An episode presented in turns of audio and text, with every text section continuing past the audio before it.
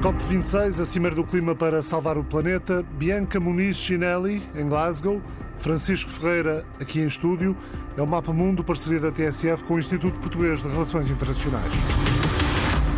Começou ontem a COP26 em Glasgow, a Cimeira do Clima. Em Glasgow está Bianca Muniz Chinelli, mestre em Relações Internacionais pela London School of Economics, está a fazer uma tese de doutoramento no Instituto Português de Relações Internacionais sobre negociação ambiental. Uh, Bianca, obrigado por estar com a TSF. Desde já, como é que é estar em Glasgow por estes dias? Bom, aqui em Glasgow é, começou no domingo a cimeira. Uh, na verdade, ontem houve a abertura oficial com a presença dos líderes mundiais. Ontem e hoje tem estado bastante movimentado uh, por conta da, obviamente, uh, da presença dos líderes mundiais e de toda a segurança, é, é, de tudo que isso implica, é, não só para o evento, como para, para, para a cidade. E esse evento está a ser monitorizado por muitos olhos no mundo todo. muitas vezes, nas discussões, eles repetem: o mundo está a olhar, o mundo está a olhar.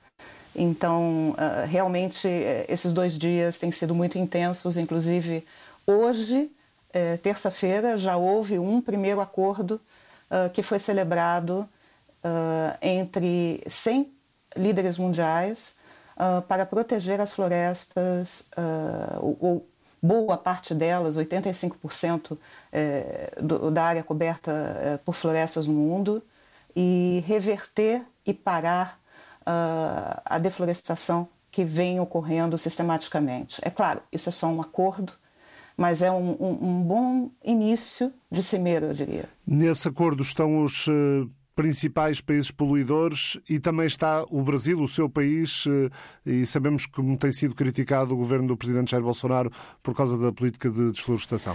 Uh, na cimeira estão representados 197 países, os 197 signatários uh, do Acordo de Paris do, e também uh, do Acordo de Quioto, uh, 1997. Quer dizer, tudo isso é um processo uh, que começou em 1992 eh, na, na, Conferência do Rio de Janeiro. nós estamos hoje na 26ª Conferência das Partes, a COP, e então é um processo que eh, há décadas vem ocorrendo. Uh, e, e, na verdade, esses 197 países eh, estão presentes hoje, e, e, cinco anos depois, eh, na verdade, seis anos por conta da, da pandemia, se atrasou um, uh, depois da, do Acordo de Paris, justamente para se verificar o que foi feito uh, referente ao que foi prometido em, em 2015. Um, vários países assinaram o protocolo, o Acordo de Paris, agora nós precisamos ver se essa assinatura realmente uh, se reflete em redução uh, de emissão de gases de efeito estufa. O que é que mais reteve dos discursos políticos do, dos líderes de ontem? Porque já, já ouvimos Narendra Modi, já ouvimos o primeiro-ministro britânico Boris Johnson, o anfitrião da, da COP26, digamos assim, já ouvimos o secretário-geral da ONU, António Guterres, já ouvimos Joe Biden. o que é que. O que é que que é que foi mais importante para si daquilo que, daquilo que ouviu ontem? Percebe-se um grande senso de urgência, percebe-se um, um, grande senso de responsabilidade histórica e responsabilidade sobre o destino da humanidade, porque realmente uh, ao longo desse, desse todo esse tempo em que o, o tema vem sendo discutido e negociado, houve poucos avanços reais, quer dizer, poucos avanços em termos da redução de emissões uh, dos gases de efeito estufa. Mas houve avanços em termos de conhecimento uh, do tema, em termos de uh, medições, é importante medir para poder reduzir, em termos de conhecimento daquilo que é mais eficiente, que gera maiores benefícios eh, na redução do, das emissões.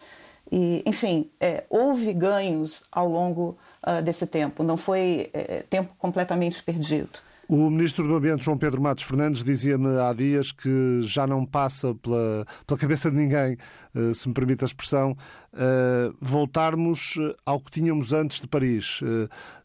Mas, por outro lado, o que, o que está em questão agora é uma questão de ritmo Mas o ritmo é importante. Se, se na União Europeia uh, se entende que o mundo precisa de chegar à neutralidade carbónica em 2050, eh, mas quando temos o principal eh, país emissor, a China, a dizer que só o consegue fazer em 2060 e ontem a Índia, também um dos principais poluidores, a dizer que só consegue chegar à neutralidade carbónica em 2070, temos aqui um problema.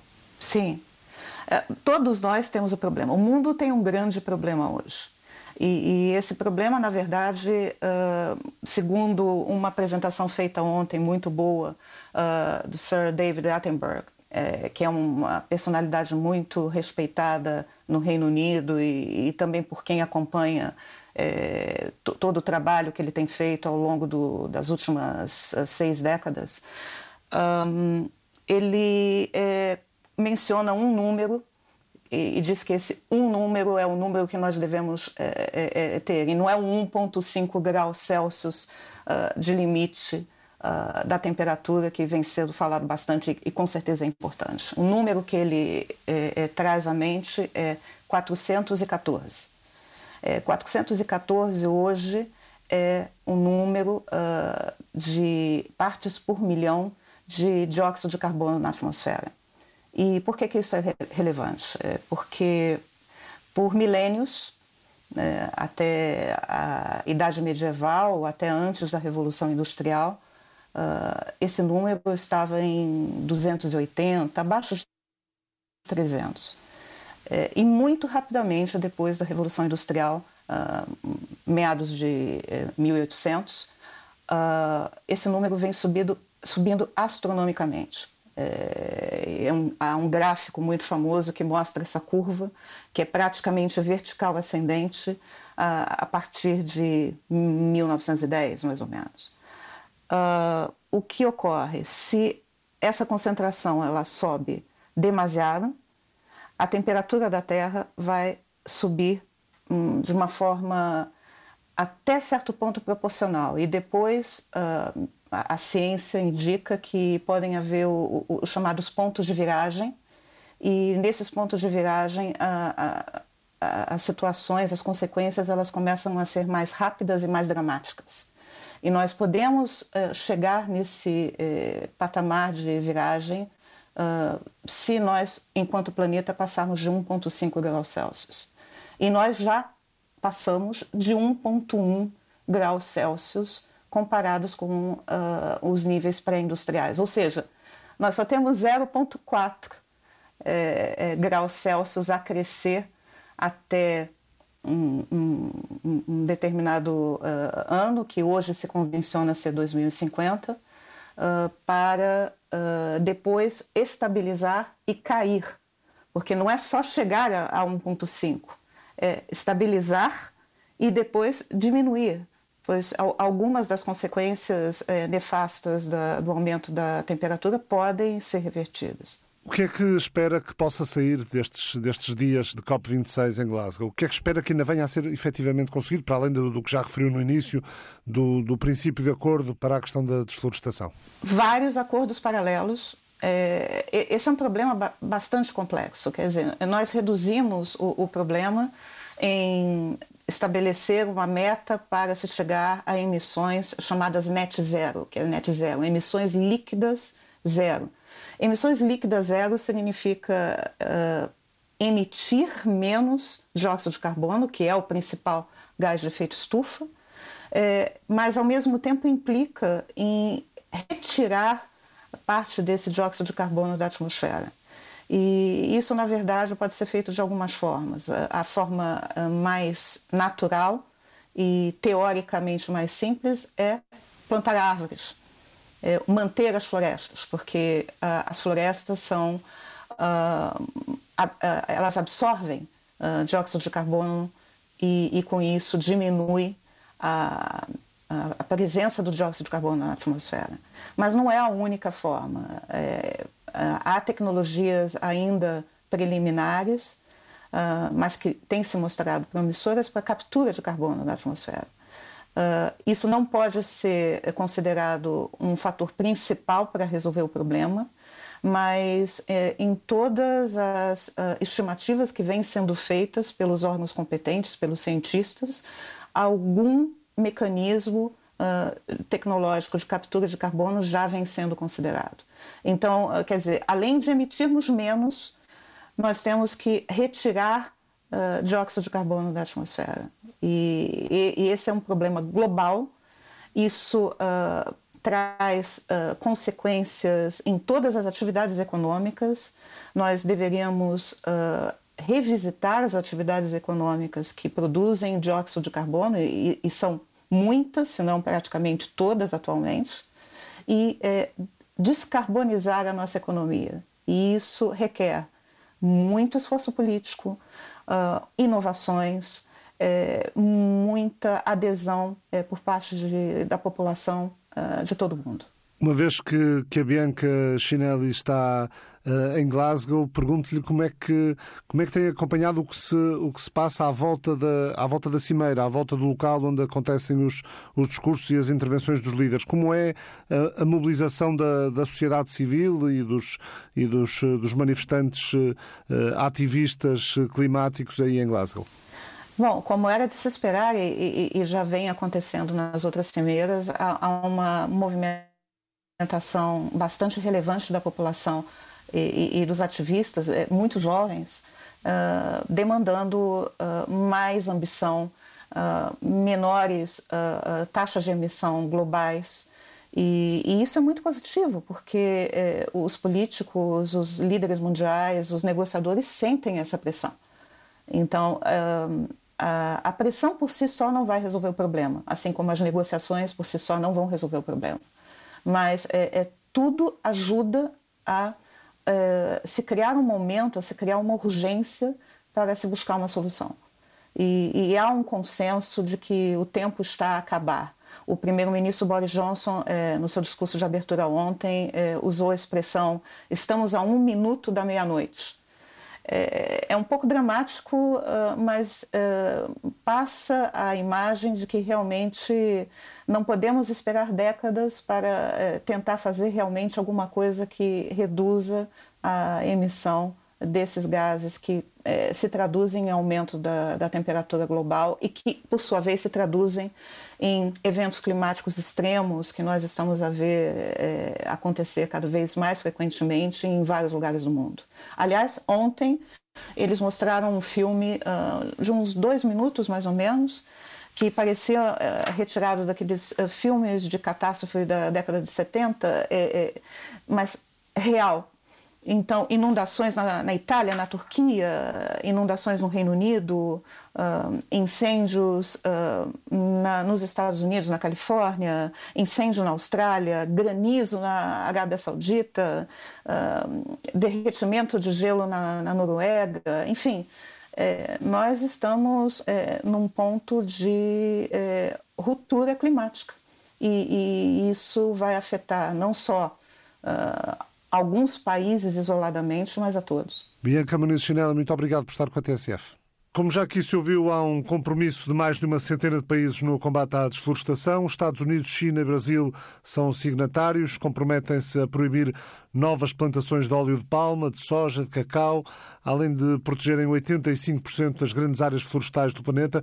O compromisso inclui ainda um investimento de milhares de milhões de euros para reverter a desflorestação que acontece um pouco por todo o planeta. Uma declaração conjunta vai ser adotada por mais de uma centena de países, nos países onde estão os tais 85% das florestas mundiais, entre as quais a floresta boreal no Canadá, a floresta amazónica no Brasil ou ainda a floresta tropical da Bacia do Congo.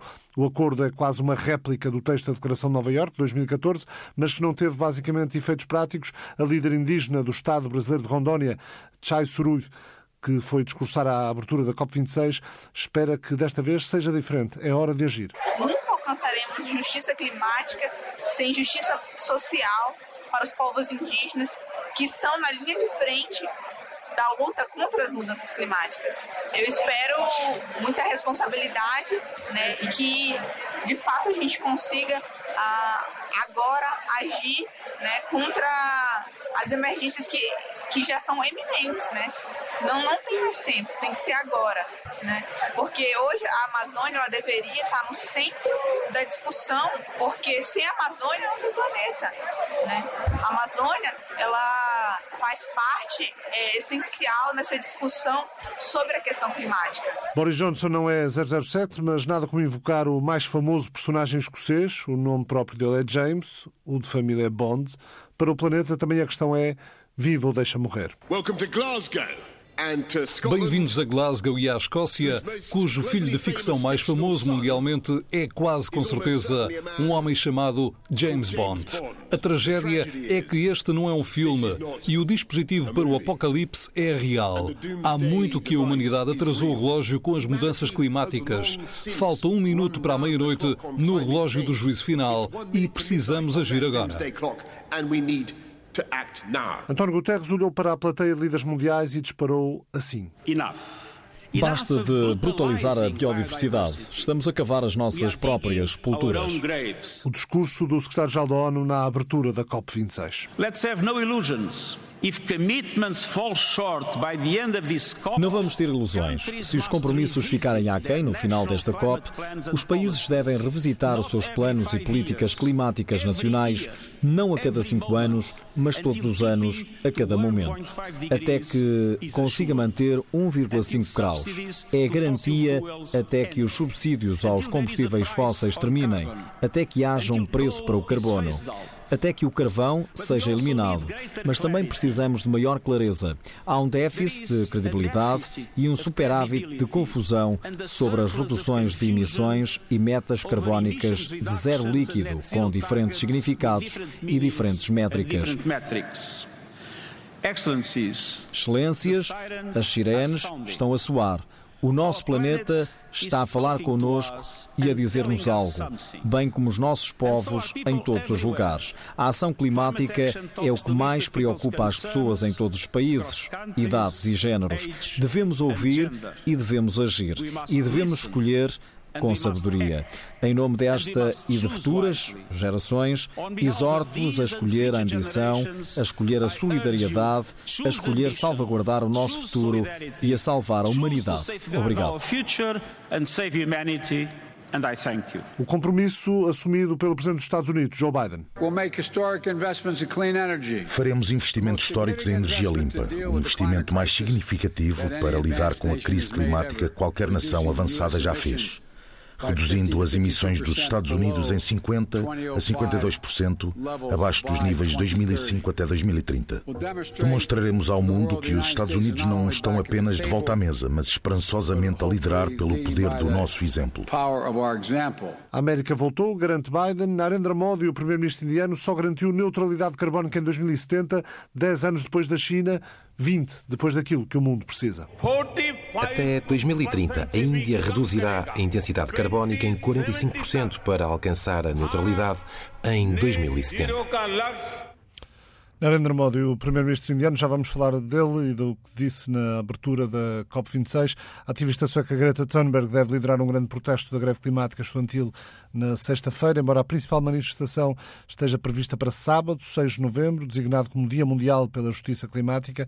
Uma marcha pela cidade de Glasgow eh, vai acontecer. Esperam-se que participem cerca de 100 mil pessoas. São também esperadas outras ações de desobediência civil, como ocupações de estradas e espaços públicos, à semelhança do, do, que tem acontecido, por exemplo, em Londres nas últimas semanas. Mais de uma centena de líderes políticos e milhares de especialistas, ativistas e decisores públicos estão reunidos em Glasgow até 12 de novembro, provavelmente até uns dias depois, até 14, na 26 Conferência das Nações Unidas sobre Alterações Climáticas, a COP26, para atualizar os contributos dos países para a redução das emissões de gases com efeito de estufa até 2030. A COP26 eh, decorre seis anos após o Acordo de Paris, que estabeleceu como meta limitar o aumento da temperatura média global do planeta entre 1,5 a 2 graus Celsius acima dos valores da época pré-industrial. Apesar dos compromissos assumidos, as concentrações de gases com efeito de estufa atingiram níveis recorde no ano passado, mesmo estando num ano de desaceleração económica provocada pela, pela pandemia da Covid-19. Segundo a ONU, que estima que ao atual ritmo de emissões as temperaturas vão ser no final do século superiores em 2,7 graus Celsius, ou seja, em vez de mais um grau e meio, 2,7%. Boa tarde, Francisco Ferreira, dirigente da Associação Ambientalista Zero, professor universitário. Francisco, ontem já ouvimos intervenções de alguns principais dirigentes mundiais. Esta declaração que ouvimos há pouco de Narendra Modi é aquilo que mais o faz ficar preocupado de tudo o que ouviu em Glasgow ontem? Ora bem, é, eu penso que, que, mais uma vez, o secretário-geral das Nações Unidas, António Guterres, foi claríssimo. É, nós temos aqui várias crises, não é apenas a crise climática, é uma crise da biodiversidade, é, é uma crise de recursos e, e realmente, ao, ao começarmos a ouvir, que faltava ouvir a Índia, eh, sobre os seus planos, um, com um olhar para a neutralidade climática em 2070, eh, aquilo que, que, que, pensamos à partida é, bem, eh, claramente tarde demais. vamos começar por ver pela positiva. É que a Índia nunca tinha falado deste objetivo a Índia vai ter uma população eh, superior à China dentro de muito poucos anos. Ehm, eh, a China tem um peso de emissões eh, per capita por pessoa bem superior à Índia e, e, e significativo mesmo em termos absolutos, não é? Portanto, é o principal poluidor atual. Ehm, e, portanto... Mas também é natural que a Índia possa ser o principal poluidor um, daqui exatamente, anos. Exatamente. E, portanto, uh, eu vejo isto mais como um princípio do que propriamente um, uma meta final, mas não deixa de ser um avanço relevante da parte da Índia. Agora, muito insuficiente, tal como os próprios 2060 uh, eh, para a meta chinesa. Até, vamos lá ver, como os próprios 2050 para uh, países desenvolvidos como uh, Estados Unidos ou a União Europeia. realmente, para não ultrapassarmos um grau e meio, nós precisamos de antecipar estas, estas metas de neutralidade carbónica e, e eu penso que ao longo desta, destes dias da conferência, aquilo que vai estar em cima da mesa é precisamente um, o, o termos de pesar um olhar positivo e um olhar negativo sobre cada uma, sobre cada um dos compromissos que vão sendo anunciados uh, e termos uma visão crítica, uh, não desesperadamente otimista, nem desesperadamente pessimista, porque realmente uh, é nessa linha que, que, que, é importante e fundamental termos um, um, um enquadramento da, realista daquilo que esta conferência pode ou não conseguir.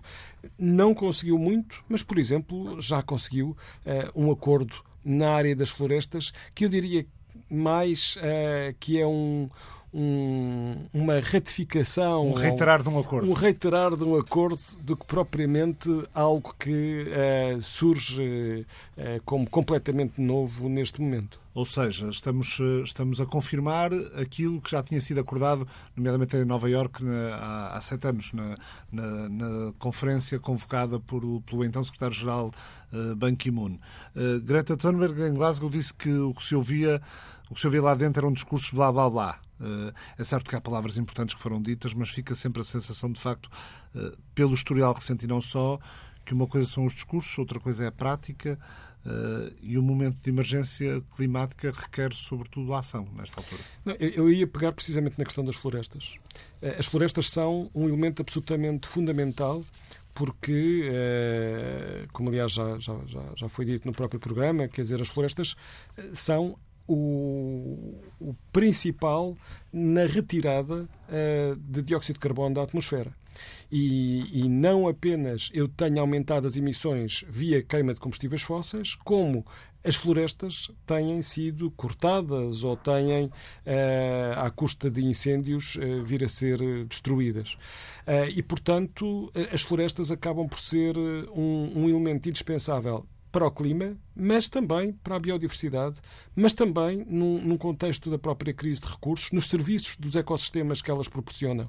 Um, Portugal também faz parte deste, deste acordo a, a, a ser assinado pelos, uh, por, todos, pelos, por todos os países, mas a promessa de 2014, um ano antes de Paris, quando da, da, da, cimeira convocada para setembro e da maior manifestação até agora realizada à, à escala mundial sobre o clima, pelo secretário-geral das, das Nações Unidas da altura, Ban Ki-moon, o acordo era que eu reduzisse uh, para em 50% o ritmo da desflorestação até 2020 e depois eh, parasse, digamos assim, a, a desflorestação eh, a, em 2030. Ou seja, que eu, no fundo, tivesse um balanço líquido também positivo no que respeita a, às florestas. Ora, passaram sete anos.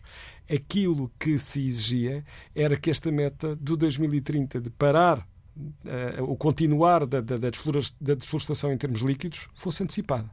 Portanto, sem dúvida que eu tenho aqui cerca de 17 mil milhões de euros de, de, de, do privado, do público, de muitos países, que, incluindo a União Europeia, os Estados Unidos. A Comissão é... Europeia vai, vai ajudar ao, ao programa de combate à desflorestação com mil milhões de euros. Exato. Portanto, estamos a falar aqui de, um, de valores eh, significativos e, e, e, também do ponto de vista político isso é fundamental, porque há um conjunto de outras ideias que fazem parte deste acordo acordo, mas olhamos para o Brasil, olhamos para a China. Eh, o Brasil, ainda o ano passado, acabou por ter emissões positivas, ou seja, quando eu somo a floresta e a, e a, atividade humana no Brasil, o normal seria eu ter um balanço negativo graças à Amazónia, mas com os incêndios que eu tive na Amazónia, acabei por ter uh, o, o Brasil a ser um país emissor em vez de ser um país que estaria a ajudar o mundo a ficar com menos CO2.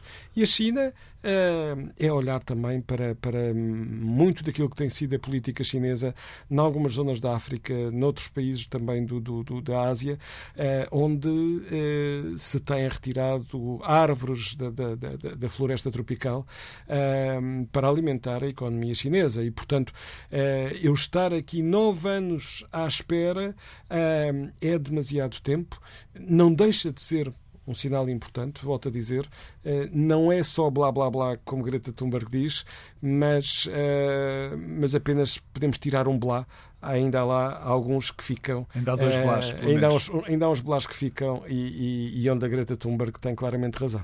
Temos, uh, temos o Brasil como um, um, país que tem um papel muito importante nesta, nesta questão, por, uh, por razões óbvias e geográficas, e sabemos também que quase 25%, quase, um, quase 20, 23%, para ser mais concreto, das emissões mundiais de gases com efeito de estufa uh, provém de atividades como a agricultura e a indústria madeireira. Uh, isto, para o Brasil, uh, implicava mudar completamente de modelo económico, porque sabemos que que o Brasil, o poder económico do Brasil vem muito do tipo de agricultura que tem. Exato. Aliás, quando se fala uh, da, da, destruição da Amazónia, uh, para já nós temos, uma, temos que ter uma perspectiva mais ampla. Ou seja, não é apenas a floresta, é a floresta, é o modelo económico, é o modelo social, é a presença de comunidades indígenas. Isto é, há, há aqui toda uma um, um, uma mais-valia que a Amazónia representa eh, e que é absolutamente crucial quando olhamos para aquela área, que também não é só do Brasil. Não é? Eh, e, e, a questão que se coloca, eh, no caso do Brasil, é mesmo sobre a sua credibilidade. Porque ainda ontem o presidente Bolsonaro apresentava umas, remotamente, não, não, não está presente na Cimeira, mas apresentava contas e objetivos para o Brasil que as associações de ambiente, hoje de manhã, uh, foram detalhar e, e onde uh, se percebe que, à custa da alteração dos valores base de 2005, uh, eh, aquilo que parece um compromisso ambicioso da parte do Brasil acaba por não ser. A tal questão da transparência na, na, na, nas métricas, como, como o ministro João Pedro Matos Fernandes dizia na TSF no outro programa, no, no Estado do Sítio no, no fim de semana, e como Guterres disse ontem, uhum. aliás, no discurso de abertura na COP26. É fundamental nós sermos honestos naquilo que prometemos e naquilo que acabamos por, por comunicar e os objetivos que estão em jogo. Uh, e, e, todos, atenção, são. Uh, todos devem ser escrutinados nesta, nestas valências, uh, inclusive os Estados Unidos. Uh, os Estados Unidos um, a mudança radical que os Estados Unidos está a impor em relação à, à, à presidência de, de, Donald Trump uh, é, é, crucial, é fundamental e, e, e, está a trabalhar em todas as frentes, ou seja, não só na redução das emissões, portanto, via energias renováveis, via, uh, mas também uh, a olhar para a questão da, da, das florestas. Os Estados Unidos foi um dos países fortemente dinamizadores em conjunto com o Brasil e com a China. Mas, ao mesmo tempo, um, transformar o sistema económico americano eh, vai ter muitas reticências. Eu acredito, honestamente, que o presidente Biden, uh, e em particular o, o uh, John Kerry, que foi uh, o pivô eleito, o, o, pivô, o pivô escolhido pela, por Joe Biden para liderar esta, este combate às alterações climáticas, eh, o, o que é facto é que há toda uma resiliência de uma economia e de muitas empresas que também se têm anunciado como verdes e que, mais uma vez, Uh, se percebe que uh, continuam a fazer uh, investimentos significativos na, na, na, área dos combustíveis fósseis. E mesmo, por exemplo, a presença de Jeff Bezos ao lado de, de Joe Biden, ainda há poucas horas, quer dizer, entre alguém que, que, que, está a investir no turismo espacial. Uh, e, e, a imagem, no fundo, excessiva uh, de, de, de, de, um luxo que é olhar de longe para um planeta que está a sofrer uh, e em que a ideia é realmente usar muito dinheiro para, para essas viagens turísticas isso não é honestamente compatível com aquilo que é o sofrimento das populações mais vulneráveis uh, e com aquilo que é preciso alterar uh, politicamente e que precisa de ser apoiado em muitas uh, regiões do mundo. Como já ouvimos também no, no, na abertura da COP, a chefe de governo de, creio de Barbados.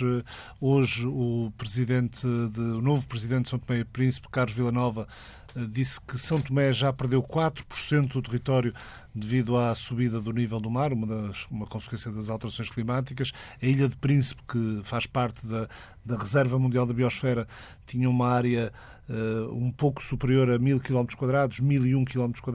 Atualmente só tem 960 km. Uh, portanto, uh, constata o chefe de Estado São Tomense que 4% da área terrestre foi engolida pelo aumento do nível do mar devido ao aquecimento global. E estamos a falar de, de São Tomé e Príncipe, que é, à, à escala mundial, eh, o país, identificado pela Global Footprint Network, o país que tem a menor pegada ecológica que, que, que, foi contabilizada entre os quase 200 países que estão presentes nesta cimeira. E, portanto, isto dá bem ideia do contraste entre eh, quem está a sofrer já os impactos que vão ser fortemente ampliados e, e, e quem eh, tem a responsabilidade de realmente ir mais longe. E aqui eh, eu acho que essa foi a grande mudança do Acordo de Paris eh, em relação ao Protocolo de Kyoto de 1997, é que nós temos eh, uma obrigação de todos os países, desenvolvidos e em desenvolvimento.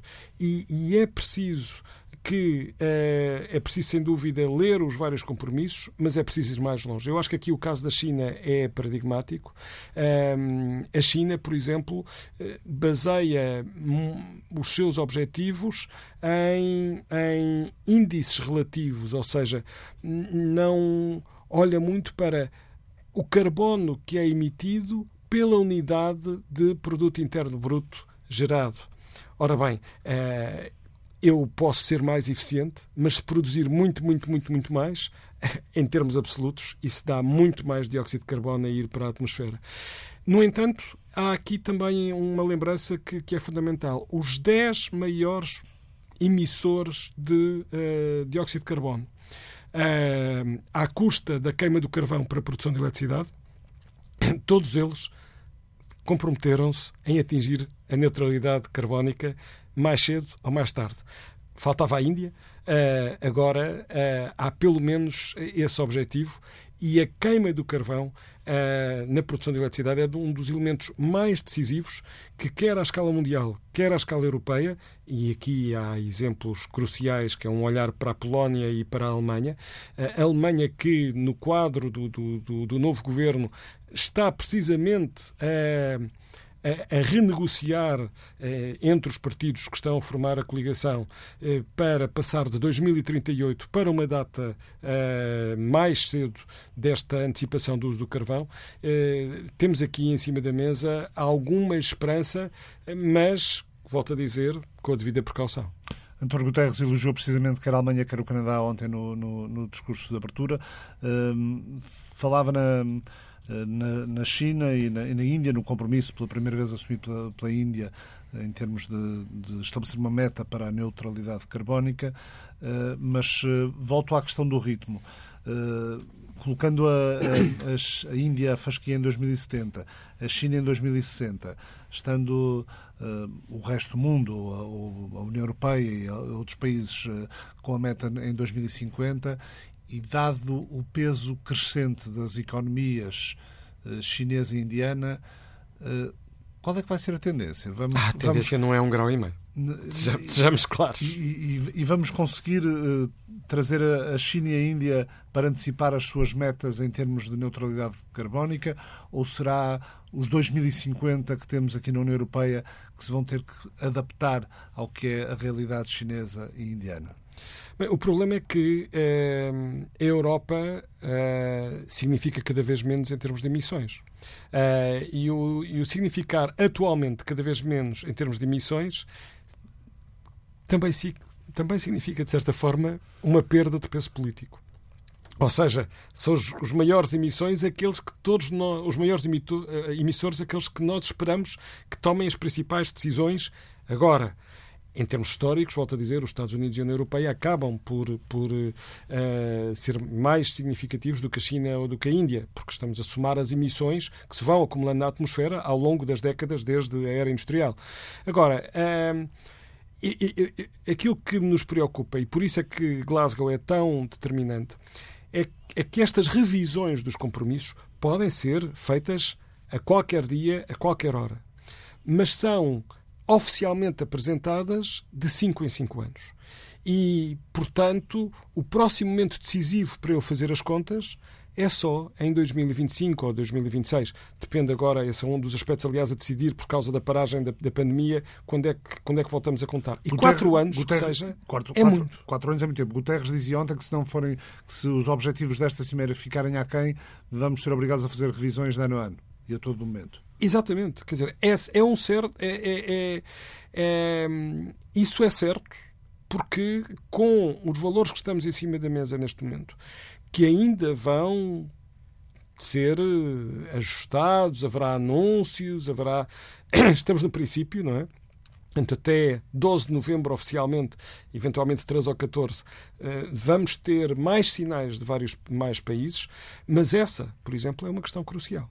Eu, se calhar, desta conferência pode sair esta necessidade de eu fazer revisões que não apenas em 2025 e depois em 2030, porque ehm, com os valores que estão neste momento anunciados, eu estou as contas não estão ainda ultimadas, mas estou uh, numa subida na ordem dos 2,4 graus, sem grande dúvidas, 2,4, 2,7. O que nos obriga, se cumpridas. O que, nos, o que nos obriga já a sermos realistas e a abdicar do objetivo de um grau e meio? Eu acho que não. Eu acho que nós, uh, pelo menos da parte, apesar do grande uh, pessimismo que, que, que, marca esta questão do atingir o grau e meio ou não, ehm, eu penso que não atiramos a toalha ao chão. E, portanto, aliás, uh, é o próprio secretário-geral das Nações Unidas que não atira a toalha ao chão e que diz: não, nós temos ainda a possibilidade, é preciso percebermos que, que, que os custos de não fazermos serão avassaladores. E, portanto, uh, entendamos-nos. Uh, aliás, uh, eu penso que já começa a ser difícil a António Guterres escolher as palavras. Porque desde cartão vermelho até agora ao basta, uh, e, e, acavarmos a nossa própria sepultura são imagens fortíssimas. Uh, quando as Nações Unidas uh, lançam um vídeo em que estão todos reunidos na, na, sala principal de Nova York e entra um dinossauro que, que vem dizer: escutem, eu sei o que é ter sido extinto há, há, há, há 65 milhões de anos, salvo eu. E, portanto, não é isso certamente que, que, que, que, também querem.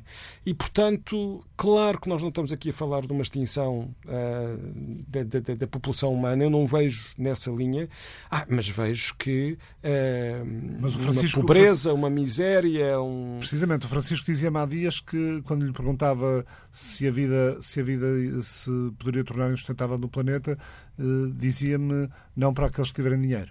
Exato. Eu não, quer dizer, é, é precisamente essa a questão e é por isso que é tão importante uh, no sábado, no domingo, uh, este dia de ação global pela justiça climática. A justiça climática é precisamente esse apelo. É que, é, é que nós temos uma enorme injustiça. Uh, aqueles que tiverem dinheiro, os países que tiverem dinheiro, as pessoas que tiverem dinheiro, essas conseguirão ir viver para os sítios mais altos, ter o ar-condicionado sempre a funcionar, conseguirão comprar os alimentos que vão ser precisos.